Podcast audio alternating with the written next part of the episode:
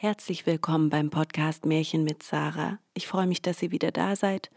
Und das hier ist der zweite Teil des Märchens, das kalte Herz. Das heißt, wenn ihr den ersten Teil noch nicht gehört habt, dann hört erst den ersten Teil und kommt dann wieder hier zurück zum zweiten Teil. Ich hoffe, euch gefällt das Märchen und die Fortsetzung und wünsche euch viel Spaß.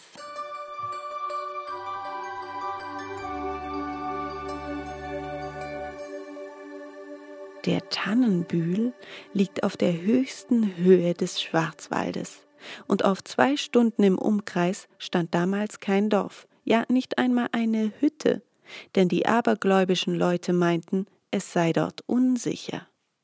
Man schlug auch, so hoch und prachtvoll dort die Tannen standen, ungern Holz in jenem Revier, denn oft waren den Holzhauern, wenn sie dort arbeiteten, Äxte vom Stiel gesprungen und in den Fuß gefahren oder die Bäume waren schnell umgestürzt und hatten die Männer mit umgerissen und beschädigt oder gar getötet.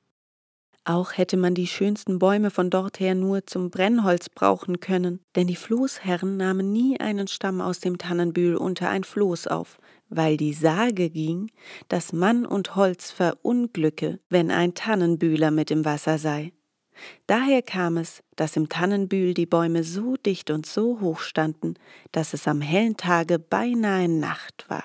Und Peter Munk wurde es ganz schaurig dort zumut, denn er hörte keine Stimme, keinen Tritt als den seinigen, keine Axt. Selbst die Vögel schienen diese dichte Tannennacht zu vermeiden. Kohlenmunk Peter hatte jetzt den höchsten Punkt des Tannenbühls erreicht und stand vor einer Tanne von ungeheurem Umfang, um die ein holländischer Schiffsherr an Ort und Stelle viele hundert Gulden gegeben hätte. Hier, dachte er, wird wohl der Schatzhauser wohnen, zog seinen großen Sonntagshut, machte vor dem Baum eine tiefe Verbeugung, räusperte sich und sprach mit zitternder Stimme Wünsche glückseligen Abend, Herr Glasmann. Aber es erfolgte keine Antwort, und alles umher war so still wie zuvor. Vielleicht muss ich doch das Verslein sprechen, dachte er weiter und murmelte. Schatzhauser im grünen Tannenwald, bist schon viel hundert Jahre alt. Dir gehört all Land, wo Tannen stehen. Indem er diese Worte sprach, sah er zu seinem großen Schrecken eine ganz kleine, sonderbare Gestalt hinter der dicken Tanne hervorschauen. Es war ihm, als habe er das Glasmännlein gesehen, wie man ihn beschrieben, das schwarze Wämschen, die roten Strümpfchen, das Hütchen, alles war so, selbst das blasse, aber feine und kluge Gesichtchen, wovon man erzählte, glaubte er gesehen zu haben. Aber ach, so schnell war es auch wieder verschwunden. Herr Glasmann? rief nach einigem Zögern Peter Munk. Seid so gütig und haltet mich nicht für einen Narren. Herr Glasmann, wenn ihr meint, ich habe euch nicht gesehen, so täuscht ihr euch sehr. Ich sah euch wohl hinter dem Baume da hervorgucken. Immer keine Antwort. Nur zuweilen glaubte er, ein leises, heiseres Kichern hinter dem Baume zu vernehmen. Endlich überwand er seine Ungeduld und Furcht, die ihn bis jetzt noch abgehalten hatte. Na, warte, du kleiner Bursche, rief er, dich will ich bald haben, sprang mit einem Satz hinter die Tanne, aber da war kein Schatzhauser im grünen Tannenwald, und nur ein kleines, zierliches Eichhörnchen jagte den Baum hinauf. Peter Munk schüttelte den Kopf. Er sah ein, dass er die Beschwörung bis auf einen gewissen Grad gebracht habe und dass ihm vielleicht nur noch ein Reim zu dem Sprüchlein fehle, so könne er das Glasmännlein hervorlocken. Aber er sann hin, er sann her und fand nichts. Das Eichhörnchen zeigte sich an den untersten Ästen der Tanne und schien ihn aufzumuntern oder zu verspotten. Es putzte sich, es rollte den schönen Schweif, es schaute ihn mit klugen Augen an. Aber endlich fürchtete er sich doch beinahe, mit diesem Tier alleine zu sein, denn bald schien das Eichhörnchen einen Menschenkopf zu haben und einen dreispitzigen Hut zu tragen, Bald war es ganz wie ein anderes Eichhörnchen und hatte nur an den Hinterfüßen rote Strümpfe und schwarze Schuhe. Kurz, es war ein lustiges Tier, aber dennoch graute Kohlenpeter, denn er meinte, es ginge nicht mit rechten Dingen zu. Mit schnelleren Schritten, als er gekommen war, zog Peter wieder ab. Das Dunkel des Tannenwaldes schien immer schwärzer zu werden. Die Bäume standen immer dichter und fingen an, so zu grauen, dass er im Trab davon jagte. Und erst, als er in der Ferne Hunde bellen hörte und bald darauf zwischen den Bäumen den Rauch einer Hütte erblickte, wurde er wieder ruhiger. Aber als er näher kam und die Tracht der Leute in der Hütte erblickte, fand er, dass er aus Angst gerade die entgegengesetzte Richtung genommen und statt zu den Glasleuten zu den Flößern gekommen sei. Die Leute, die in der Hütte wohnten, waren Holzfäller, ein alter Mann, sein Sohn, der Hauswirt und einige erwachsene Enkel. Sie nahmen Kohlenmunk Peter, der um ein Nachtlager bat, gut auf, ohne nach seinem Namen oder Wohnort zu fragen, gaben ihm Apfelwein zu trinken, und abends wurde ein großer Auerhahn, die beste Schwarzwaldspeise, aufgesetzt. Nach dem Nachtessen setzte sich die Hausfrau und ihre Töchter mit ihren Kunkeln um den großen Lichtspann, den die Jungen mit dem feinsten Tannenharz unterhielten. Der Großvater, der Gast und der Hauswirt rauchten und schauten den Weibern zu. Die Burschen aber waren beschäftigt, Löffeln und Gabeln aus Holz zu schnitzen. Draußen im Wald heulte der Sturm und raste in den Tannen. Man hörte da und dort sehr heftige Schläge und es schien oft, als ob ganze Bäume abgeknickt würden und zusammenkrachten. Die furchtlosen Jungen wollten hinaus in den Wald laufen und dieses furchtbar schöne Schauspiel mit ansehen. Ihr Großvater aber hielt sie mit strengem Wort und Blick zurück. Ich will keinem raten, dass er jetzt vor die Tür geht, rief er ihnen zu. Bei Gott, der kommt nimmer mehr wieder denn der Holländer Michel haut sich heute Nacht ein neues Floßgelenk im Wald. Die Kleinen staunten ihn an. Sie mochten von dem Holländer Michel schon gehört haben, aber sie baten jetzt den Eni einmal recht schön von jenem zu erzählen. Auch Peter Munk, der vom Holländer Michel auf der anderen Seite des Waldes nur undeutlich hatte sprechen hören, stimmte mit ein und fragte den Alten, wer und wo er sei. Er ist der Herr dieses Waldes, und nach dem zu schließen, dass ihr in eurem Alter dies noch nicht erfahren, müsst ihr drüben über dem Tannenbühl oder wohl gar noch weiter zu Hause sein. Vom Holländer Michel will ich euch aber erzählen, was ich weiß und wie die Sage von ihm geht. Vor etwa hundert Jahren, so erzählt es wenigstens mein Eni, war weit und breit kein ehrlicher Volk auf Erden als die Schwarzwälder. Jetzt, seit so viel Geld im Lande ist, sind die Menschen unredlich und schlecht. Die jungen Burschen tanzen und johlen am Sonntag und fluchen, dass es ein Schrecken ist. Damals war es aber anders, und wenn er jetzt zum Fenster dort hereinschaute, so sag ich's und hab es oft gesagt, der Holländer Michel ist schuld an all dieser Verderbnis. Es lebte also vor hundert Jahren und drüber ein reicher Holzherr, der viel gesinnt hatte. Er handelte bis weit in den Rhein hinab und sein Geschäft war gesegnet, denn er war ein frommer Mann. Kommt eines Abends ein Mann an seine Türe, dergleichen er noch nie gesehen. Seine Kleidung war wie die der Schwarzwälder Burschen, aber er war einen guten Kopf höher als alle, und man hatte noch nie geglaubt, dass es einen solchen Riesen geben könnte. Dieser bittet um Arbeit bei dem Holzherrn, und der Holzherr, der ihm ansah, dass er stark und zu großen Lasten tüchtig sei, rechnete mit ihm seinen Lohn, und sie schlagen ein. Der Michel war ein Arbeiter, wie selbiger Holzherr noch keinen gehabt. Beim Baumschlagen galt er für drei, und wenn sechs an einem Ende schleppten, trug er allein das andere. Als er aber ein halbes Jahr Holz geschlagen, trat er eines Tages vor seinen Herrn und begehrte von ihm. Hab jetzt lange genug hier Holz gehackt und so möchte ich auch sehen, wohin meine Stämme kommen. Und wie wäre es, wenn ihr mich auch mal auf das Floß ließet? Der Holzherr antwortete, Ich will dir nicht im Weg sein, Michel, wenn du ein wenig hinaus willst in die Welt. Zwar beim Holzfällen brauche ich starke Leute, wie du bist, aber auf dem Floß kommt es auf Geschicklichkeit an. Aber es sei für diesmal. Und so war es. Das Floß, mit dem er abgehen sollte, hatte acht Glieder und waren im letzten von den größten Zimmerbalken. Aber was geschah? Am Abend zuvor bringt der lange Michel noch acht Balken ans Wasser, so dick und so lang, als man keinen je sah und jeden trug er so leicht auf der Schulter wie eine Flößerstange, so dass sich alles entsetzte. Wo er sie gehauen, weiß bis heute noch niemand. Dem Holzherrn lachte das Herz, als er dies sah, denn er berechnete, was diese Balken kosten könnten. Michel aber sagte, so, die sind für mich zum Fahren, auf den kleinen Spänen dort kann ich nicht fortkommen. Sein Herr wollte ihm zum Dank ein paar Flößerstiefel schenken, aber er warf sie auf die Seite und brachte ein paar hervor, wie es sonst noch keine gab. Mein Großvater hat versichert, sie haben hundert Pfund gewogen und seien fünf Fuß lang gewesen. Das Floß fuhr ab, und hatte der Michel früher die Holzhauer in Verwunderung gesetzt, so staunten jetzt die Flößer, denn statt dass das Floß, wie man wegen der ungeheuren Balken geglaubt hätte, langsamer auf dem Fluss ging, flog es sobald sie in den Neckar kamen, wie ein Pfeil.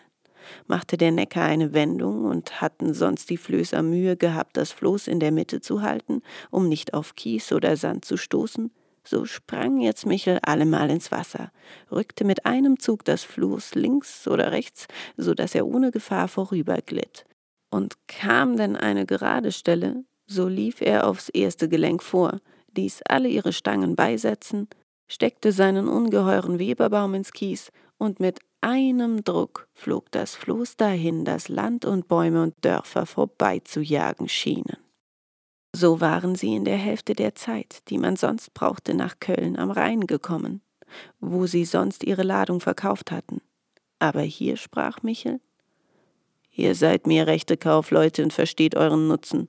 Meinet ihr denn, die Kölner brauchen all dieses Holz, das aus dem Schwarzwald kommt, für sich? Nein, um den halben Wert kaufen sie es euch ab und verhandeln es teuer nach Holland. Lasset uns die kleinen Balken hier verkaufen und mit den großen nach Holland gehen. Was wir über den gewöhnlichen Preis lösen, ist unser Profit. So sprach der arglistige Michel, und die anderen waren es zufrieden.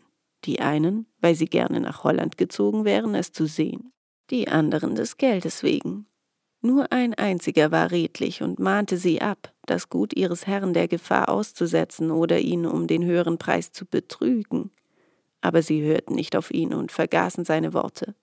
Aber der Holländer Michel vergaß sie nicht. Sie fuhren auch mit dem Holz den Rhein hinab. Michel leitete das Floß und brachte sie schnell bis nach Rotterdam. Dort bot man ihnen das Vielfache von dem früheren Preis, und besonders die ungeheuren Balken des Michel wurden mit schwerem Geld bezahlt. Als die Schwarzwälder so viel Geld sahen, wussten sie sich vor Freude nicht zu fassen. Michel teilte ab, einen Teil dem Holzherrn, die drei anderen unter die Männer. Und nun setzten sie sich mit Matrosen und anderem schlechten Gesindel in die Wirtshäuser, verschlemmten und verspielten ihr Geld. Den braven Mann aber, der ihnen abgeraten, verkaufte der Holländer Michel an einen Seelenverkäufer, und man hat nichts mehr von ihm gehört. Von da an war den Burschen im Schwarzwald Holland das Paradies und Holländer Michel ihr König. Die Holzherren erfuhren lange nichts von dem Handel, und unvermehrt kamen Geld, Flüche, schlechte Sitten, Trunk und Spiel aus Holland herauf. Der Holländer Michel war aber, als die Geschichte herauskam, nirgends zu finden. Aber tot ist er auch nicht. Seit hundert Jahren treibt er seinen Spuk im Wald, und man sagt, dass er schon vielen behilflich gewesen sei, reich zu werden, aber auf Kosten ihrer armen Seele, und mehr will ich nicht sagen. Aber so viel ist gewiss, dass er noch jetzt in solchen Sturmnächten im Tannenbühl, wo man nicht hauen soll, überall die schönsten Tannen aussucht. Und mein Vater hat ihn eine vier Schuh dicke umbrechen sehen wie ein Rohr. Mit diesen beschenkt er die, welche sich vom Rechten abwenden und zu ihm gehen. Um Mitternacht bringen sie dann die Gelenke ins Wasser und er rudert mit ihnen nach Holland. Aber wäre ich Herr und König in Holland, ich ließe ihn mit Kartätschen in den Boden schmettern, denn alle Schiffe, die von dem Holländer Michel auch nur einen Balken haben, müssen untergehen. Daher kommt es, dass man so viel von Schiffbrüchen hört. Wie könnte denn sonst ein schönes, starkes Schiff, so groß als eine Kirche, zugrunde gehen auf dem Wasser? Aber so oft Holländer Michel in einer Sturmnacht im Schwarzwald eine Tanne fällt, springt eine seiner Alten aus den Fugen des Schiffes. Das Wasser dringt ein, und das Schiff ist mit Mann und Maus verloren. Das ist die Sage vom Holländer Michel. Und wahr ist es, alles Böse vom Schwarzwald schreibt sich von ihm her. Oh, er kann einen reich machen, setzte der alte Greis geheimnisvoll hinzu. Aber ich möchte nichts von ihm haben. Ich möchte um keinen Preis in der Haut des dicken Ezechiel und des langen Schlurkers stecken. Auch der Tanzbodenkönig soll sich ihm ergeben haben. Der Sturm hatte sich während der Erzählung des Alten gelegt. Die Mädchen zündeten schüchtern die Lampen an und gingen weg. Die Männer aber legten Peter Munk einen Sack voll Laub als Kopfkissen auf die Ofenbank und wünschten ihm gute Nacht. Kohlenmunk Peter hatte noch nie so schwere Träume gehabt wie in dieser Nacht. Bald glaubte er, der finstere, riesige Holländer Michel reiße die Stubenfenster auf und reiche mit seinem ungeheuer langen Arm einen Beutel voll Goldstücke herein, die er untereinander schüttelte, dass es hell und lieblich klang. Bald sah er wieder das kleine, freundliche Glasmännlein auf einer ungeheuren grünen Flasche im Zimmer umherreiten, und er meinte, das heisere Lachen wieder zu hören, wie im Tannenbühl. Dann brummte es ihm wieder ins linke Ohr. In Holland gibt's Gold, könnt's haben, wenn ihr wollt. Um geringen Sold, Gold, Gold. Dann hörte er wieder in sein rechtes Ohr das Liedchen vom Schatzhauser im grünen Tannenwald, und eine zarte Stimme flüsterte Dummer Kohlenpeter, dummer Peter Munk, kannst kein Sprüchlein reimen auf Stehen und bist doch am Sonntag geboren. Schlag zwölf Uhr, reime, dummer Peter, reime. Er ächzte, er stöhnte im Schlaf, er mühte sich ab, einen Reim zu finden. Aber da er in seinem Leben noch keinen gemacht hatte, war seine Mühe im Traum vergebens. Als er aber mit dem ersten Frührot erwachte, kam ihm doch sein Traum sonderbar vor. Er setzte sich mit verschränkten Armen hinter den Tisch und dachte über die Einflüsterungen nach, die ihm noch immer im Ohre lagen. Reime, dummer Kohlenmunk Peter, Reime, sprach er zu sich und pochte mit dem Finger an seine Stirne, aber es wollte kein Reim hervorkommen. Als er noch so dasaß und trübe vor sich hinschaute und an den Reim auf Stehen dachte, da zogen drei Burschen vor dem Haus vorbei in den Wald, und einer sang im Vorübergehen Am Berge tat ich stehen und schaute in das Tal, da habe ich sie gesehen zum allerletzten Mal. Das fuhr wie ein leuchtender Blitz durch Peters Ohr, und hastig raffte er sich auf, stürzte aus dem Haus, weil er meinte, nicht recht gehört zu haben, sprang den drei Burschen nach und packte den Sänger hastig und unsanft beim Arm. Halt, Freund, rief er, was habt ihr da auf Stehen gereimt? Tut mir die Liebe und sprecht, was ihr gesungen. Was ficht dich an, Bursche? entgegnete der Schwarzwälder. Ich kann singen, was ich will, und lass gleich meinen Arm los, oder. Nein, Sagen sollst du, was du gesungen hast, schrie Peter beinahe außer sich und packte ihn noch fester an. Die zwei anderen aber, als sie das sahen, zögerten nicht lange, sondern fielen mit derben Fäusten über den armen Peter her und walkten ihn derb, bis er vor Schmerzen das Gewand des Dritten ließ und erschöpft in die Knie sank. Jetzt hast du deinen Teil, sprachen sie lachend. Und merk dir, toller Bursche, dass du Leute wie wir sind nimmer anfällst auf offenem Wege. Ich will es mir gewisslich merken, erwiderte Kohlenpeter seufzend. Aber so ich die Schläge habe, seid so gut und sage deutlich, was jener gesungen. Da lachten sie aufs neue und spotteten ihn aus. Aber der das Lied gesungen, sagte es ihm vor, und lachend und singend zogen sie weiter. Also, sehen, sprach der arme Geschlagene, indem er sich mühsam aufrichtete. Sehen, aufstehen. Jetzt, Glasmännlein, wollen wir wieder ein Wort zusammen sprechen. Er ging in die Hütte, holte seinen Hut und den langen Stock, nahm Abschied von den Bewohnern der Hütte und trat seinen Rückweg nach dem Tannenbühl an.